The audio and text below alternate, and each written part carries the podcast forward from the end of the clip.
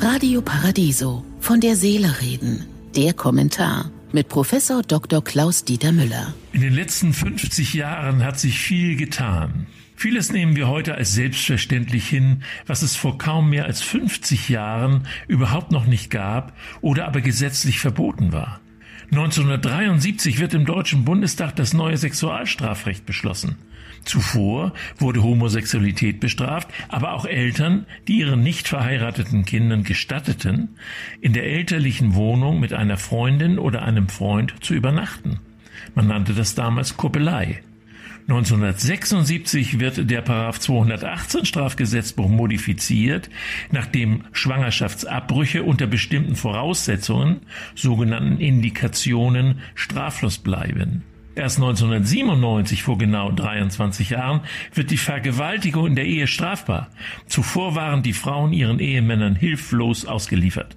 Bis 1977 gibt es eine gesetzlich vorgeschriebene Aufgabenteilung in der Ehe. Aufgaben im Haushalt und in der Kindererziehung waren eindeutig der Frau als Pflichten zugeordnet. Erst seit 1994 müssen sich alle Stellenausschreibungen auch an Frauen richten. 1971 öffnete die erste McDonalds-Filiale in Deutschland und zwar in München. Die Computertomographie wurde 1973 erfunden.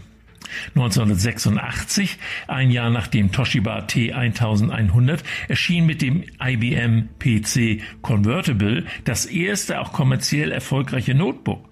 Das erste Mobiltelefon ist kaum mehr als 30 Jahre alt und glich von seiner Größe her einer tragbaren Telefonzelle. Alles Errungenschaften, für die lange geforscht werden musste und die hart umkämpft waren. Auf diese Leistung können wir stolz sein und müssen sehr genau darauf achten, dass vor allem die Stellung der Frau und die sexuellen Freiheiten durch den globalen Wettstreit der Religionen nicht wieder in Frage gestellt werden. Da gilt Wachsamkeit und Wehrbereitschaft. Ich wünsche Ihnen einen glücklichen Tag und bleiben Sie achtsam.